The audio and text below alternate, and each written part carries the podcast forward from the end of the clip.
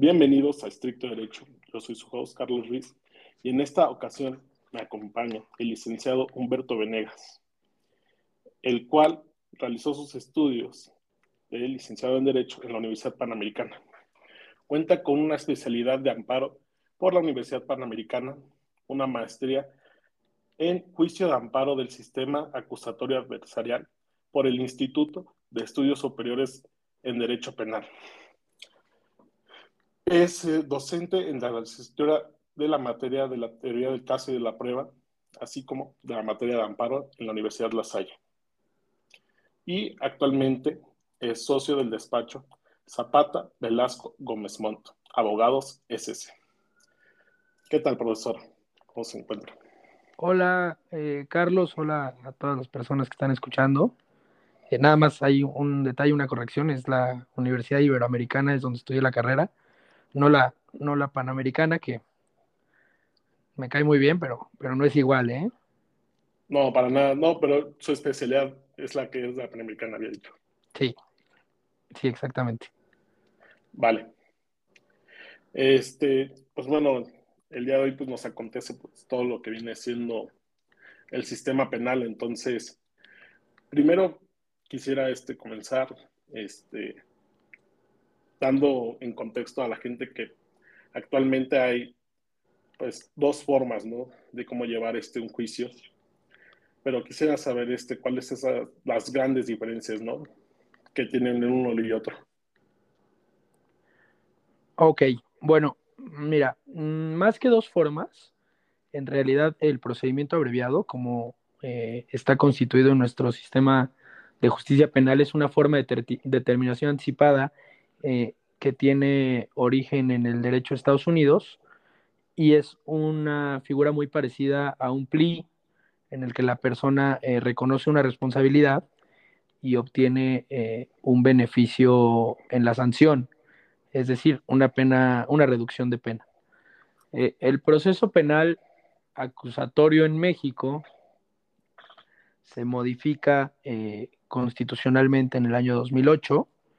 Eh, pasamos de un sistema inquisitivo a un proceso adversarial contradictorio, que bueno, la realidad es que desde su implementación ha tenido críticas tanto positivas como negativas, y como todo sistema que se comienza eh, a, impartir o que empieza a tener efectos en un país, bueno, pues ha tenido defectos muy marcados y también virtudes muy, muy claras, ¿no?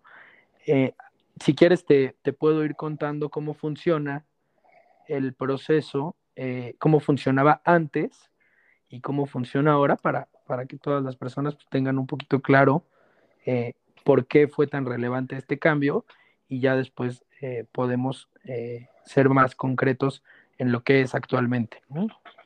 Ah, me parece excelente, sí. Sí, sí, sí, pasar como de la parte histórica de lo que era el viejo sistema al nuevo sistema. ¿no? Claro.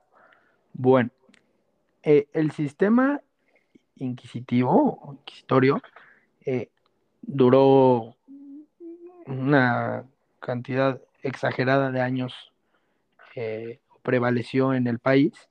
Y este consistía en que el Ministerio Público llevaba a cabo la tramitación de una averiguación previa donde generaba diligencias eh, desde un punto de vista eh, de buscar eh, acreditar en un primer momento dos figuras llamadas cuerpo del delito y probable responsabilidad. Esto, como, como les voy a comentar un poquito más adelante, se va a ver de manera muy clara mm, reflejado en una problemática actual y vigente del nuevo, del nuevo sistema. ¿no? Ok. Y este, ¿qué, en sí, ¿qué es lo que es el cuerpo del delito? O sea, ¿qué es eh, lo que quiere decir el cuerpo del delito? El cuerpo del delito, y si quieres mejor te lo explico más bien desde la perspectiva directamente procesal. Ok. Se en el sistema anterior, lo que se buscaba era una consignación.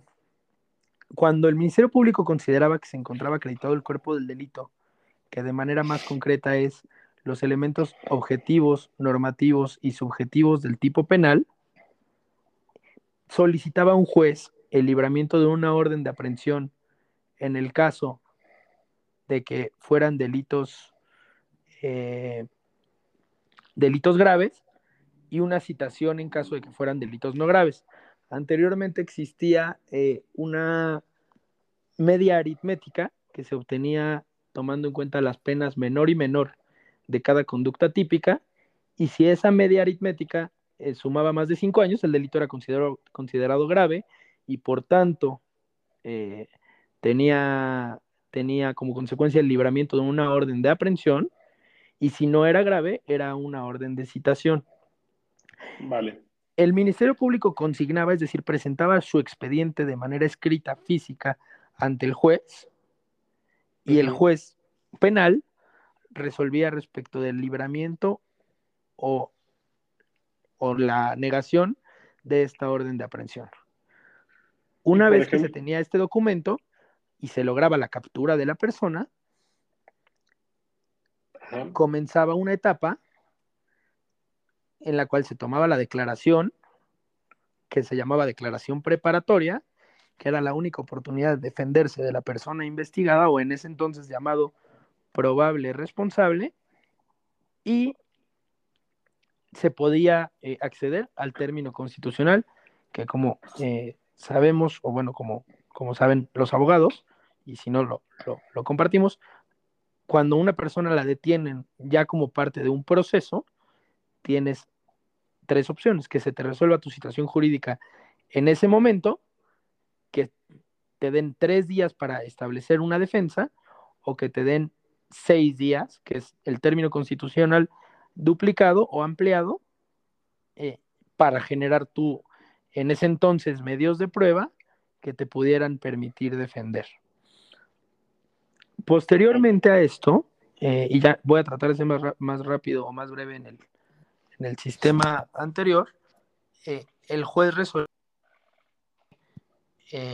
la situación jurídica de la persona. En este caso podía decidir este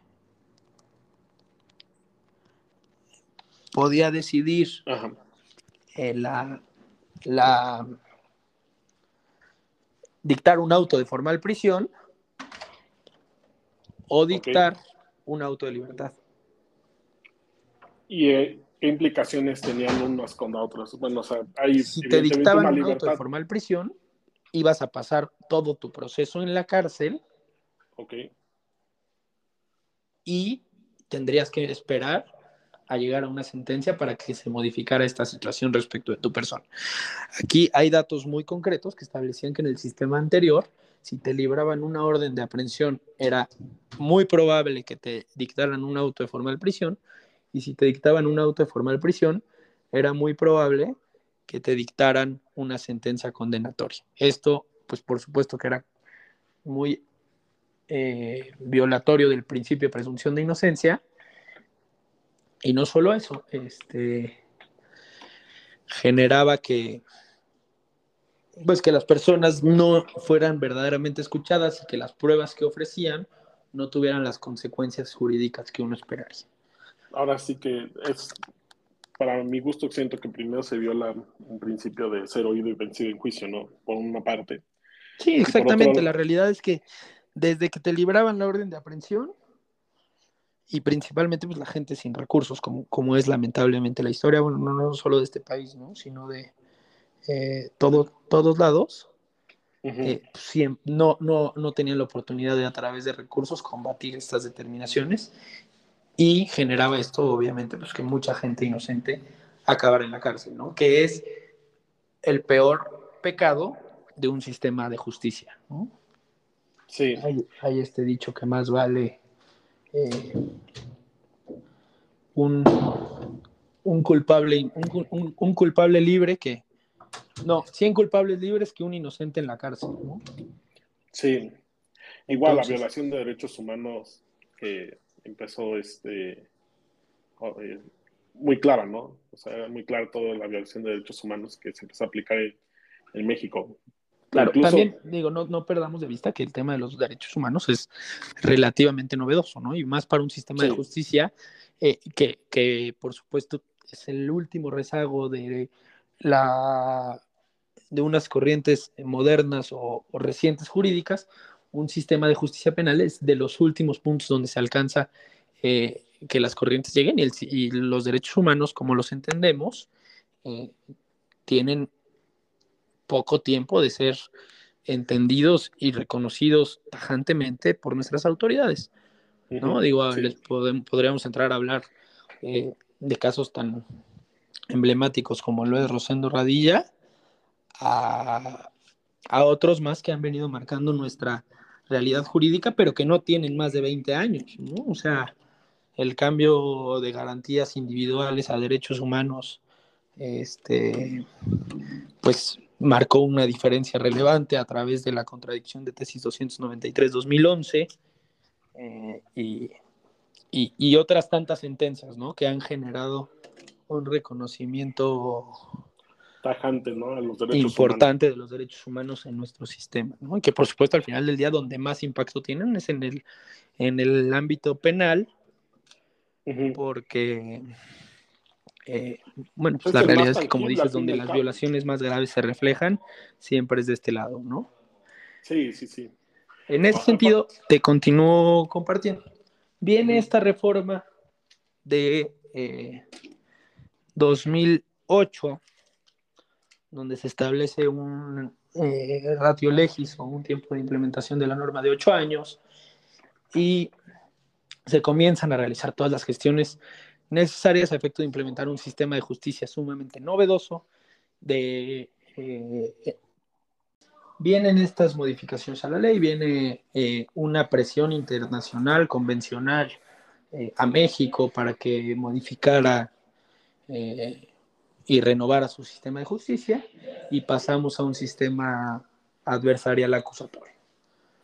Anteriormente, el juez podía involucrarse en la investigación, solicitar eh, pruebas a efecto de llegar a una determinación y eso lo constituía eh, como una parte, que si bien su objeto era llegar a una verdad, pues era activa, ¿no? Este proceso, este sistema nuevo funciona un poquito más eh, respecto a un, principio de instancia de parte, donde el Ministerio Público y el imputado y, de manera cercana, pues, dado caso a las víctimas a través de un asesor jurídico, son quienes tienen que promover tanto la información, la producción de información, como eh, la, más neutral el juez. Por este, eh, el juez es completamente neutral en este caso. En el otro también lo era nada más que era activo, aquí es pasivo. ¿No? Y ahorita yo te voy a explicar cómo funciona un poquito el tema de los jueces. Vale. El nuevo sistema de justicia funciona de la siguiente manera. Como sabemos, una investigación se puede eh, eh, iniciar de dos formas, con detenido y sin detenido. Existe una investigación con detenido, bueno, cuando la policía o las personas detienen en flagrancia a la persona o al sujeto activo que está cometiendo la conducta que se reprocha ilícita. ¿De acuerdo? Eso genera, por supuesto, que de inmediato se tenga que poner a disposición de un ministerio público, que es el fiscal, conformidad con el artículo 21 constitucional, que tiene la obligación de investigar. Si no hay detenido, es decir, si a mí me hicieron un fraude, pero yo ya me, vengo enterando ahorita y el fraude fue hace un mes, que es normal, voy y denuncio, pero eso no significa que van a detener a la persona. Y ese es un supuesto ya muy diferente.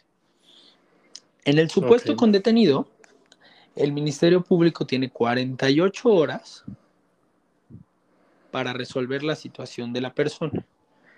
Si el Ministerio Público en esas 48 horas consigue información suficiente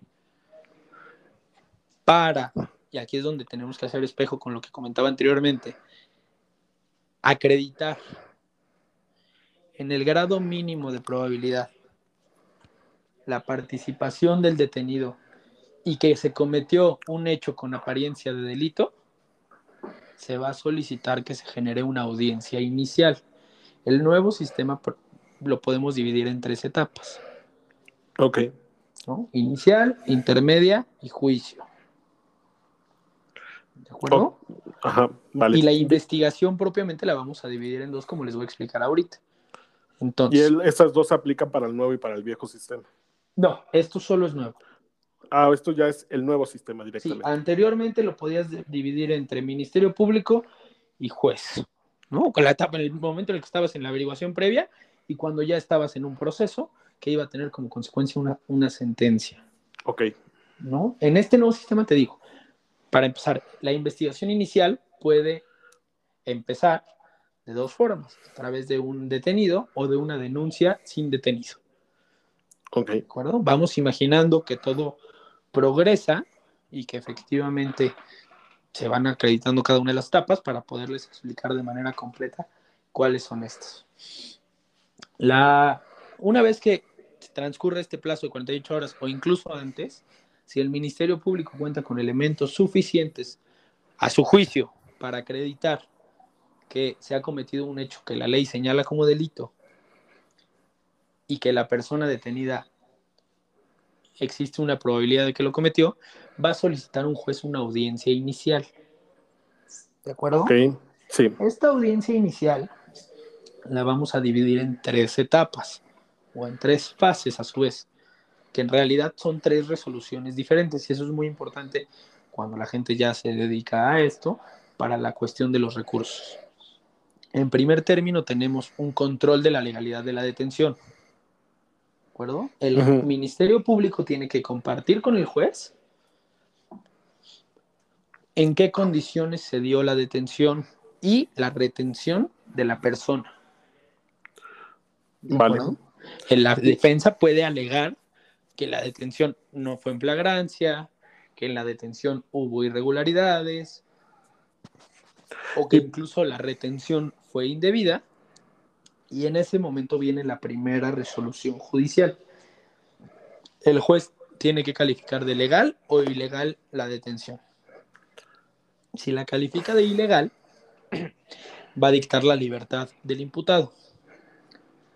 Ok, Si, le- si la califica de legal, continuamos con la siguiente fase de esta audiencia inicial. Vamos a imaginar, en este caso, que se dicta de legal una detención por el robo de la tienda, del Oxxo de la esquina cometido por Juan. ¿Qué viene? Una etapa muy importante. Ya el juez lo único que, lo único que manifestó es que la detención fue legal. ¿De acuerdo? Que se actualizó el supuesto de flagrancia y que la retención derivada de la detención fue de conformidad con los parámetros de ley. ok. Entonces, viene, eh, viene una exposición del Ministerio Público donde primero formula imputación. La formulación de imputación consiste en la exposición del segmento fáctico del asunto por parte del Ministerio Público. El Ministerio Público le tiene que expresar al imputado que está siendo investigado y por qué hechos está siendo investigado. Incluso tiene que proponer una clasificación jurídica preliminar. En el caso que ponía anteriormente que fue este, en flagrancia, el, sería el robo, ¿no? O sea, se está Señor Juanito. Pérez, usted está siendo investigado por un robo agravado, toda vez que en fecha 22 de enero de 2022, aproximadamente a las 16 horas, usted ingresó a la tienda Oxxo ubicada en tal y con un arma de fuego sometió al cajero y lo, de- y lo despojó del dinero que, que se encontraba dentro de esa cosa. Ujú. Nada más. ¿Qué viene después? La defensa tiene la oportunidad de solicitar aclaraciones. Estas aclaraciones, ¿qué finalidad tienen? Bueno, dejar perfectamente definido cuál es el hecho fáctico que se atribuye a la persona. Y luego va a intervenir el juez. Y aquí es donde ah, podríamos llegar a pensar que hay algunas similitudes con el sistema anterior. En ese momento, el juez va a preguntar, señor eh, Juan Pérez, ¿entiende usted los hechos que se le atribuyen? Sí. Bueno, hable con su defensa y dígame si quiere que se de- de- determine su situación jurídica ahorita, en tres días o en seis horas. El famoso plazo constitucional. ¿De acuerdo? Es- ese plazo es para que la defensa pueda recabar Información. información que le permita ejercer este derecho de defensa, ¿no? Vamos a imaginar que eh, la persona dice, quiero que se me resuelva en este momento. Ahorita, Ok. vámonos. Bueno, pues se le devuelve la palabra a la fiscalía, que tiene que hacer un acto formal, que es la solicitud formal. de- bueno, la solicitud no vamos a usar la palabra formal para no mezclarlo con el sistema anterior que les platicaba, pero tiene que hacer un acto consistente en solicitar la vinculación a proceso. Su señoría solicita se vincule a proceso tal, a Juan Pérez. Que esto es- O- Oiga, eh, y, y entonces el juez le va a decir, bueno, ok, ¿con qué datos de prueba sustenta usted, Ministerio Público, Fiscalía, esta petición? Y ya se va a arrancar el Ministerio Público a decir, bueno, esta petición se sustenta con la declaración del cajero, con las cámaras de seguridad, con las declaraciones de los vecinos, con el arma de fuego, con la declaración de los policías intervinientes. Y Ajá. entonces viene la oportunidad de la defensa de responder. Y la. es, y- donde se, es donde se genera el contradictorio. Ok. Bueno, entonces vamos, estamos hablando de un delito de robo agravado. Estamos hablando de penas muy elevadas.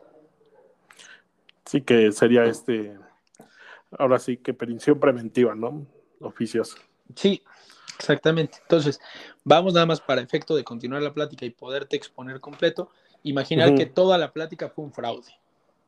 ¿Mm? Estamos hablando de un fraude. Fraude genérico, es el Código Penal eh, de la Ciudad de México. Si quieres, artículo 200 230, Ok.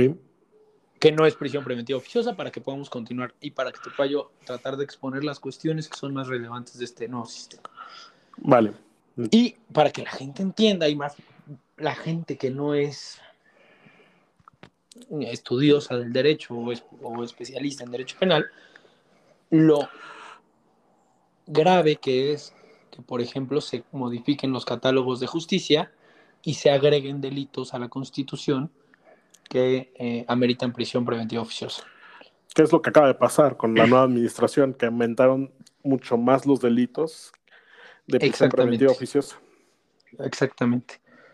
Entonces, viene eh, la contestación de la defensa. Si la defensa logra acreditar o que el hecho con apariencia de delito no se cometió o que la probable responsabilidad en realidad no existe, bueno, se va a dictar un auto de no vinculación a proceso de conformidad con el artículo 319 del Código Nacional de Procedimientos Penales y la persona saldrá en libertad. ¿De acuerdo? Si no lo logra, el juez va a dictar un auto de vinculación a proceso. Ok.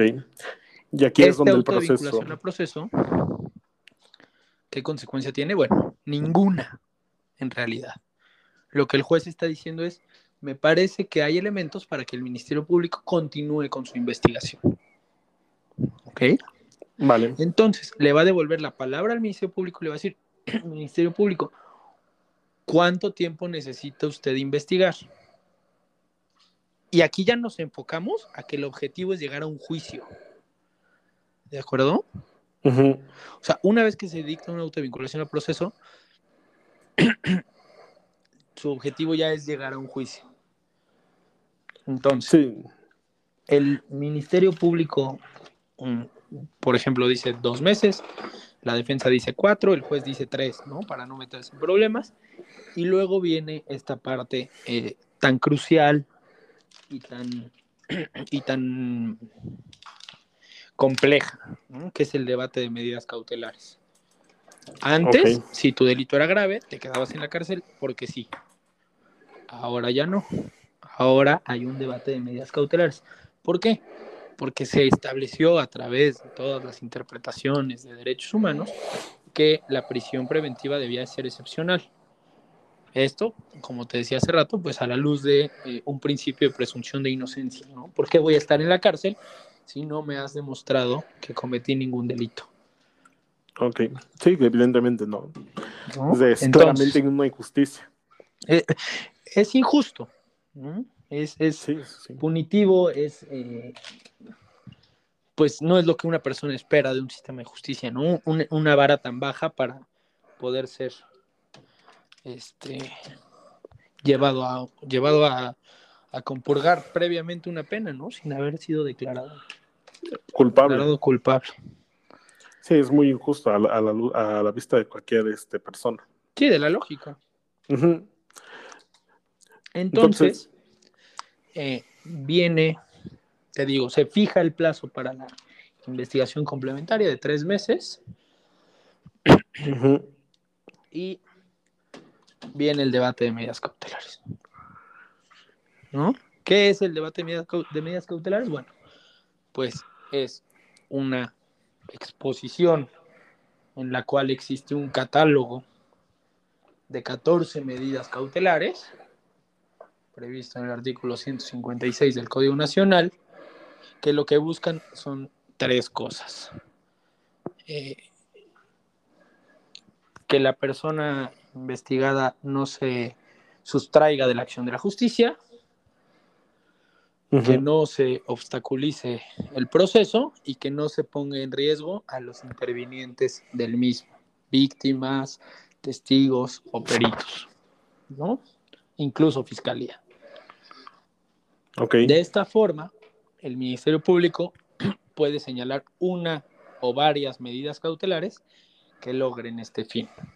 Las medidas cautelares van desde eh, una garantía económica, una fianza, en algunos casos y por supuesto atendiendo a delitos específicos, la prohibición de acercarse a determinado lugar o a determinadas personas, eh, y hay algunos que son un poquito más agresivos respecto de la libertad personal, como lo son eh, la firma periódica, que en realidad es el menos, menos grave, pero significa una necesidad de llevar a cabo una conducta, o eh, la retención del pasaporte para no salir del país, o la instrucción del juez de no salir de determinada circunscripción territorial. Y, eh, y, vienen ya los, los que le hacen ruido a todo el mundo, ¿no? Que es este la el localizador o tobillera, que se volvió famoso recientemente. Bueno, es famoso también hasta en las películas. Sí. Este la prohibición de salir del domicilio y en ultimísimo lugar, y de manera completamente excepcional, la prisión preventiva justificada. ¿Qué, qué tanto se da hoy en día este, esa última? O sea, es algo común que, los jueces este, pongan esa imposición. Lamentablemente, eh, lamentablemente sí. ¿no? Eh, hay criterios, hay criterios eh, y hay jueces que tienen una postura mucho más progresista y entienden mucho más esta necesidad de evitar que la gente pase a la cárcel y hay otros que buscan o que no, no necesariamente comparten esta postura y, son mucho más flexibles al momento de conceder la prisión preventiva justificada. ¿no? Y por otro lado también, y también es necesario señalarlo, la fiscalía, que es quien tendría la obligación primar, primigenia de evitar solicitar la prisión preventiva justificada, prácticamente lo hace de cajón, ¿no? En, muchos casos y prácticamente de manual, eh, atendiendo a determinados delitos, se, solicita la prisión preventiva, ¿no? Entonces, cuando te solicitan la prisión preventiva, pues para empezar ponen al juez en una posición muy complicada y generan que la defensa no quiera ir al proceso. ¿Sí me explicó? el proceso tiene como objeto la verdad. ¿No? Si a mí me están acusando de haber cometido un delito y yo soy una persona honorable, me quiero defender. Claro. ¿No? Quiero llegar a un juicio donde un juez me diga, eres inocente y tenías razón.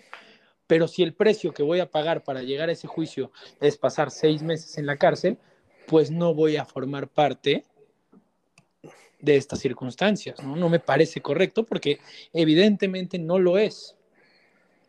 Sí, no es justo. No, no, o sea, no, no es justo. Y esto toma mucha relevancia con lo que te compartía anteriormente. El estándar probatorio en este sistema de justicia es muy bajo. Ah, Y esto genera una injusticia muy grande a la luz de los delitos de prisión preventiva oficiosa. Si a mí me están acusando por un homicidio y va a bastar con una declaración para que me vinculen a proceso, de inmediato ya me generaron una prisión preventiva.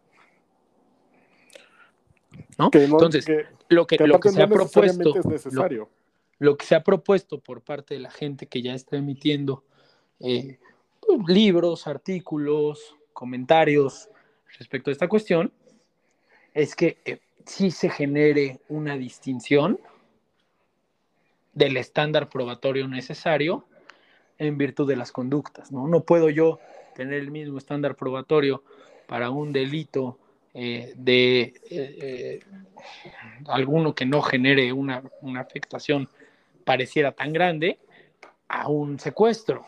¿no? Por supuesto que no es, el, no es la misma consecuencia y no es la misma consecuencia simplemente porque tenemos muchos delitos en el catálogo de prisión preventiva oficiosa. Ok. Entonces, una vez que sucede esto, eh, el juez tiene que resolver respecto a las medidas cautelares a partir de eh, los riesgos procesales que se advierta que tiene el imputado, y esto se mide en virtud del arraigo, de la gravedad de la pena, eh, de las condiciones particulares del hecho y otra serie de factores que, de nueva forma, todavía no se encuentran definidos y generan inseguridad jurídica. Y, y te pongo un ejemplo, ha salido una sentencia de la Corte que establece que no es posible que eh, el juez de control tome como factor único para imponer la prisión preventiva justificada la gravedad de la pena, porque evidentemente eso genera una afectación al principio de presunción de inocencia. Que estaríamos volviendo bajo ese principio que toman los jueces al sistema anterior, que simplemente hacen una media aritmética y si da cinco, pues vamos. Pues ¿No? sí, exactamente. Exactamente. Entonces, una vez que pasa eso todo, comienza una etapa que se llama investigación complementaria. Ya sea con las medidas cautelares, por decirlo, de firma periódica o por poner eh, la prisión preventiva, es lo mismo, ¿no? Pues vas a tener que atravesar el proceso. Este proceso eh, se sigue en una investigación complementaria donde cada una de las partes, es decir, imputado, eh, víctima y Ministerio Público, eh, van a dedicarse a recabar información ya con miras a juicio. Ok. Entonces, transcurre el periodo de investigación complementaria y el Ministerio Público tiene que hacer una acusación formal por escrito. ¿no? En esta acusación ya se vuelve a señalar el hecho y el Ministerio Público tiene que establecer cuáles son los medios de prueba que planea desahogar en juicio. Ok. Y yo aquí me surge la duda. ¿Qué pasa si el Ministerio Público no llega a recabar la suficiente información para poder crear un caso sólido? El Ministerio Público tiene la opción en todo momento de determinar que no hay información suficiente y ya una vez que estamos en proceso, tiene que solicitar el sobreseimiento de conformidad con el artículo 327 del Código Nacional.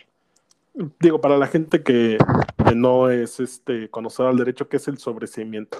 Sobreseer un juicio significa terminarlo sin llegar a una sentencia de fondo, Ok, en cualquier Para- materia. Vale. ¿seguro? Darlo por concluido sin que exista una pronun- un, un pronunciamiento re- respecto del fondo del asunto. Vale. Bueno, entonces, continuando con, con lo que vendría siendo ahora sí, junta las pruebas suficientes. Entonces, se formula acusación y la defensa tiene los mismos 15 días que tiene el Ministerio Público una vez terminada la investigación complementaria para contestar esa acusación. En esa contestación, pues la defensa también señala las pruebas con las cuales planea llegar a juicio. posteriormente se da también un, plazo menor a la víctima para que se constituya como coadyuvante del Ministerio Público y en su caso, y de considerarlo así, ofrezca también los medios de prueba que pudiera llegar a desahogar en juicio. Es el caso que una vez que se realiza esto, se señala fecha para audiencia intermedia. La audiencia intermedia es una audiencia sumamente técnica y que tiene como objeto eh, el, ahora sí que la, su objetivo final es la elaboración de un auto de apertura a juicio y su desahogo natural, y, o bueno, su tramitación tiene como objeto filtrar las pruebas que efectivamente van a llegar a juicio. Es decir, el Ministerio Público ofrece la declaración de Pedrito Pérez y la defensa dirá que esa declaración pues no es pertinente porque Pedrito Pérez vive en Miami y no tiene el más mínimo caso que eh, declare en este juicio, ¿no? Y así con cada una de las pruebas, ¿no? Analizando siempre la idoneidad y pertinencia de las mismas. Ok. Una vez que se celebra audiencia intermedia, llegamos a, o bueno, dura, como finalidad de esta audiencia intermedia, el juez de, control, que puede ser el mismo que celebró audiencia inicial o no, va a dictar un auto de apertura a juicio. Este auto de apertura a juicio es fundamental porque es el único documento que va a tener a la vista el juez de juicio. Ok. En ese auto de apertura se va a contener una pequeña síntesis de los hechos y las pruebas admitidas a las partes. ¿Por qué? Porque el juez necesita un guion, el juez de juicio me refiero, necesita un guion para poder controlar la audiencia. ¿De acuerdo? Sí, o sea, necesita realmente saber el antecedente, ¿no? Básicamente. no puede saber nada del proceso. Lo único que va a poder saber es qué pruebas prácticamente se le van a, se le van a presentar. Ok. ¿No? Entonces, llegamos, y en ese mismo auto se señala fecha de juicio. Por decir algo, nos dicen, tu juicio es el 14 de febrero, día de la muerte. Y entonces la defensa tiene la obligación de preparar, no de preparar de una forma maliciosa, sino de asegurarse que sus testigos se vayan a presentar a juicio. Y aquí hay una parte muy importante del, del nuevo sistema, que es que no se pueden ofrecer documentos por sí mismos. Los documentos tienen que ser incorporados. Es decir, las personas hablan a través de los documentos. No puedes exhibir unas escrituras, tienes que señalar un órgano de incorporación, que puede ser cualquier persona que tenga verdaderamente conocimiento y que esté involucrada con estas escrituras, ¿no? O sea, por ejemplo, en el caso concreto de las escrituras, se podría señalar al registro público de la propiedad y el comercio para que diera fe de, ese hecho, por así decirlo. Pues podría señalar, por ejemplo, al pasante de tu despacho que las obtuvo, que las consiguió o que eh, tiene conocimiento de ellas por ser el abogado civil ¿no? que lleva el asunto. O sea, tiene que ser una persona que esté involucrada con el documento y que pueda dar eh, alguna manifestación en relación con el mismo. Entonces, llegamos al juicio, el juicio comienza con un alegato de apertura por parte del Ministerio Público, donde va a, de nueva cuenta, precisar los hechos eh, que considera están acreditados. Posteriormente la defensa va a tener la palabra, va a tener un alegato de apertura y luego va a empezar el desahogo de, de pruebas. ¿no? Este desahogo de pruebas, bueno, puede ser tan tardado como lo sea la complejidad del asunto. Y posteriormente va a haber un alegato de clausura por parte del Ministerio Público, un alegato de clausura por parte de la defensa, por supuesto también eh, en su caso de la víctima hubo ofendido, y tocará al tribunal de enjuiciamiento o al juez en lo particular que toque resolver o conocer del asunto, emitir un fallo. Este juez, como te decía, no puede ser el mismo eh, de, los, de alguno que haya conocido previamente el asunto y el juez tiene que estar eh, completamente limpio por cuanto hace al conocimiento del asunto. ¿no? Es decir, no, no tiene que tener conocimiento alguno del asunto y tiene que resolver exclusivamente con lo que se produzca en juicio. ¿Qué sería el juez de sentencia? Pues sí, es el juez de juicio oral, así, así se llama. Tribunal ah, de enjuiciamiento se llama. Tribunal de enjuiciamiento, ok. Y este, ya este, él va a ser el que dictamine la sentencia, ¿no? Y qué es lo que, que conlleva. Ahora, ¿en qué parte de todo este proceso? Porque veo que es algo que es una opción que es factible para la gente, pero creo que muchas veces no, no la toman en consideración, que es este, el juicio abreviado. El procedimiento abreviado puede suceder a partir de la vinculación a proceso y hasta el auto de apertura a juicio. Vale. Ok. Y el, juicio abreviado previsto en el artículo 200, del 200 al 202 del Código Nacional de Procedimientos Penales, que tiene como efecto, bueno, como te decía, es un acuerdo entre fiscalía e imputado, en el cual el imputado reconoce su responsabilidad, que no es una confesión, y acepta una pena menor. ¿No? Y en ese momento esto tiene efectos de sentencia condenatoria y tiene por terminado el proceso.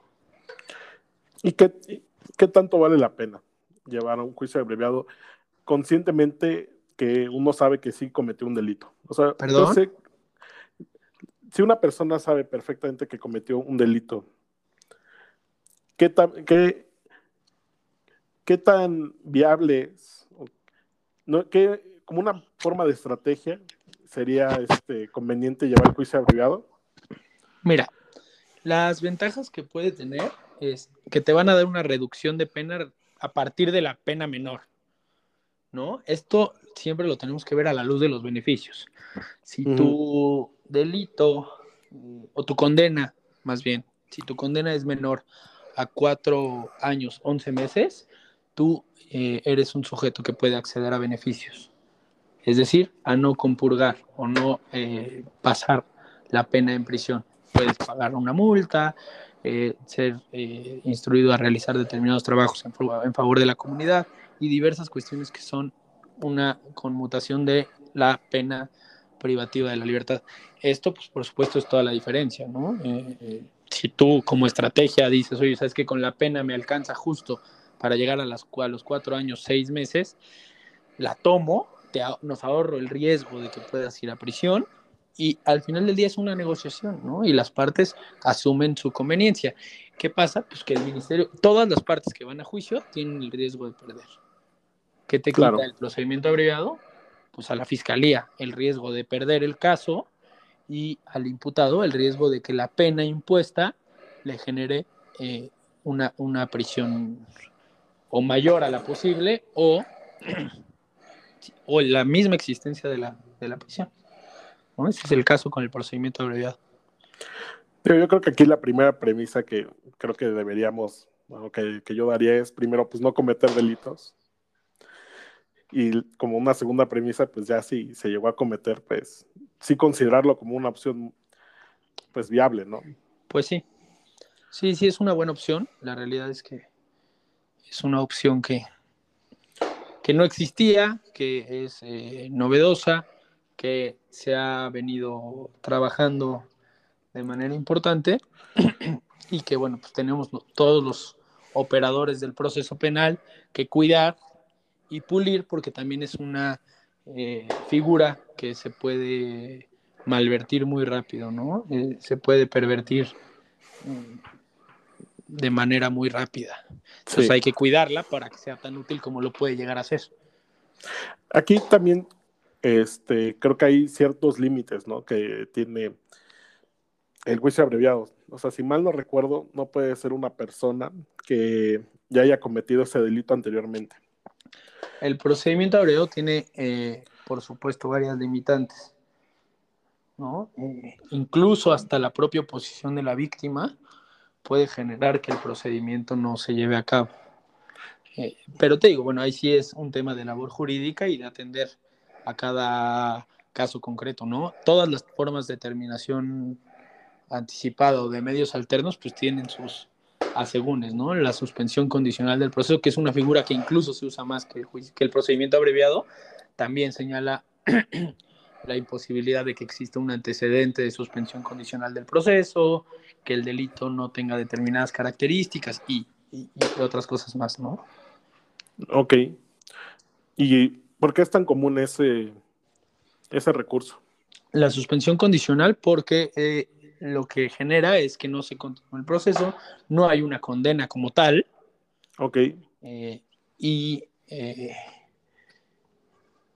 y bueno, ahora sí que es una alternativa sumamente eh, interesante para una persona pues que verdaderamente quiere evitar continuar con un proceso, ¿no? Como te digo, no, no necesariamente es objeto de todas las personas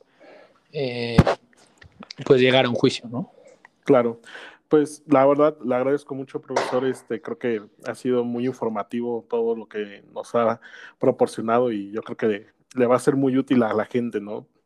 Este, para si llega a tener algún problema de esta naturaleza, pues tener cierta información al respecto. No, hombre, encantado y con mucho gusto. Que si la, aquí este, el micrófono siempre está abierto para cuando usted lo guste. Gracias, adiós. Hasta luego.